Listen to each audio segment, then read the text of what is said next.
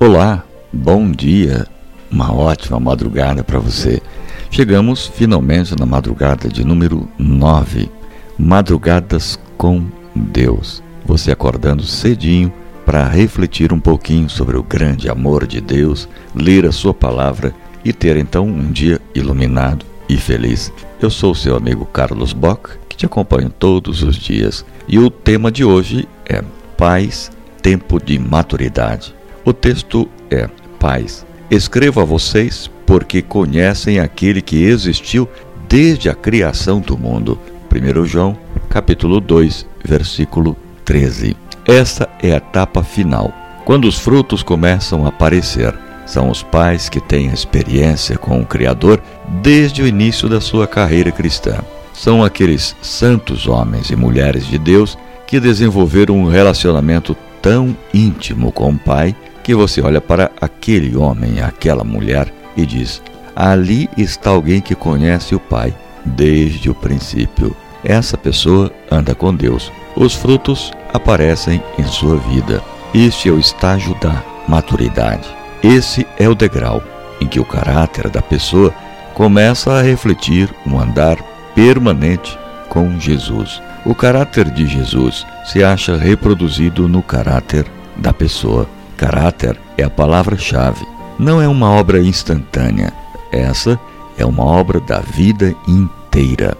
Estamos acostumados em ter coisas instantaneamente. Queremos leite, colocamos o pó na água e temos leite na hora. Queremos dinheiro, usamos um cartão de plástico e sacamos na hora o dinheiro que precisamos. Assim, corremos o risco de pensar que caráter possa ser adquirido da noite para o dia.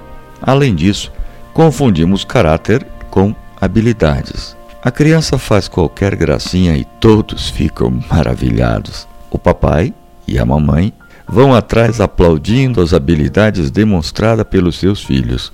Na igreja, isso também acontece. A comissão se reúne para escolher alguém para determinada função. Num momento de impasse, os membros da comissão fecham os olhos e começam a passar passear pela nave da igreja, procurando alguém que tenha habilidade para a função.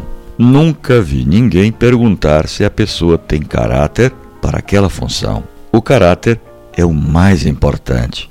O grupo musical precisa de uma nova voz. Então, o diretor do grupo coloca o ouvido ao lado de alguém que esteja cantando, para ouvir se a pessoa tem habilidade para cantar no grupo da igreja. Não se pergunta se a pessoa tem caráter para cantar na igreja. Cresci na igreja, participando ativamente, envolvido em tudo o que acontecia. As pessoas olhavam para as minhas habilidades e diziam que eu devia ser um pastor. Ninguém nunca perguntou se eu tinha caráter para ser um pastor. Além de pegar o microfone na igreja, mais que habilidade, você tem que ter caráter. Se a pessoa tem caráter e não tem habilidades, pode ser uma pessoa sincera, apesar de errada. Agora, se a pessoa tem habilidade, mas não tem caráter, é uma bomba relógio. E na hora de explodir, eu não gostaria de estar por perto. Fique sabendo que quando aparece um problema na igreja, podem crer no que eu vou dizer agora. No miolo do problema está uma pessoa que tem muita habilidade, mas não tem caráter. Ellen G. White diz que a única coisa que levaremos para o céu é caráter. Um caráter semelhante ao de Jesus Cristo, o caráter que seja uma expressão de nosso caminhar com Jesus cada dia. Por isso, o caráter do crente deve ser consistente.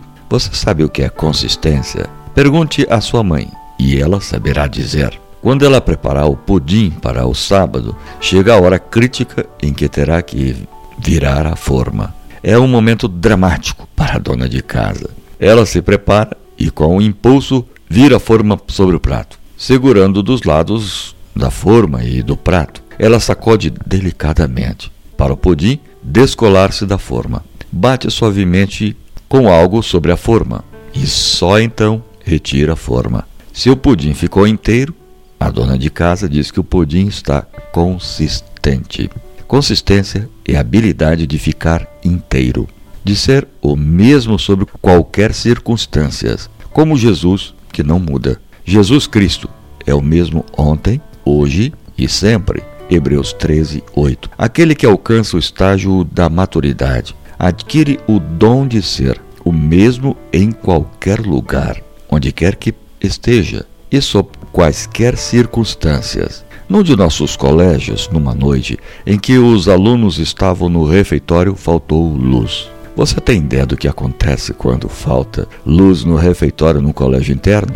Dizem que foi uma cena dos infernos. Pratos, talheres, comida, etc., voando para todos os lados. Tão rápido quanto a luz foi embora, ela retornou. O preceptor, num momento de agilidade especial, foi até o, o equipamento de som, ligou e àquela altura o silêncio era total. Encarando os alunos, disse: Caráter, minha gente, é como uma película de um filme, só se revela no escuro. A única coisa que você e eu levamos da terra para o céu é o caráter semelhante ao de Jesus Cristo. Esse é o estágio da maturidade. Essa é a obra de uma vida inteira. Precisamos levar isso a sério. Sejamos primeiro e, acima de tudo, pessoas tão íntimas do Pai que seu caráter possa ser reproduzido em nossa vida. Isto significa que você deve ser autêntico. Veja o que Paulo diz de si mesmo em 1 Tessalonicenses capítulo 2, versículo 4. Não queremos agradar as pessoas, mas a Deus, que põe à prova as nossas intenções. Ele era autêntico, tinha firmeza de caráter, capaz de arrancar todas as máscaras e se colocar diante de Deus e dos homens numa condição de grande vulnerabilidade. Embora fosse um apóstolo, um genuíno figurão do primeiro século, ele não tentava agradar as pessoas. Ele não procurava tirar vantagens pessoais de sua posição de apóstolo. Ser autêntico traz três ideias: não é imaginário, não é falso e não é imitação.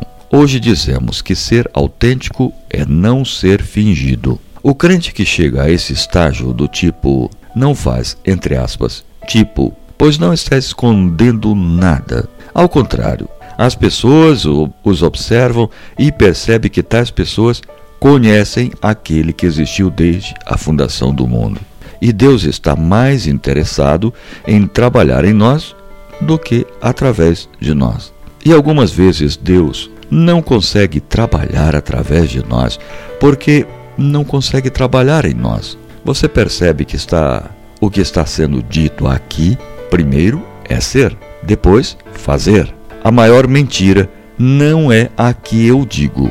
A maior mentira é aquela que eu sou. E Deus apresenta-se a si mesmo como sendo: Eu sou quem sou. Êxodo 3:14.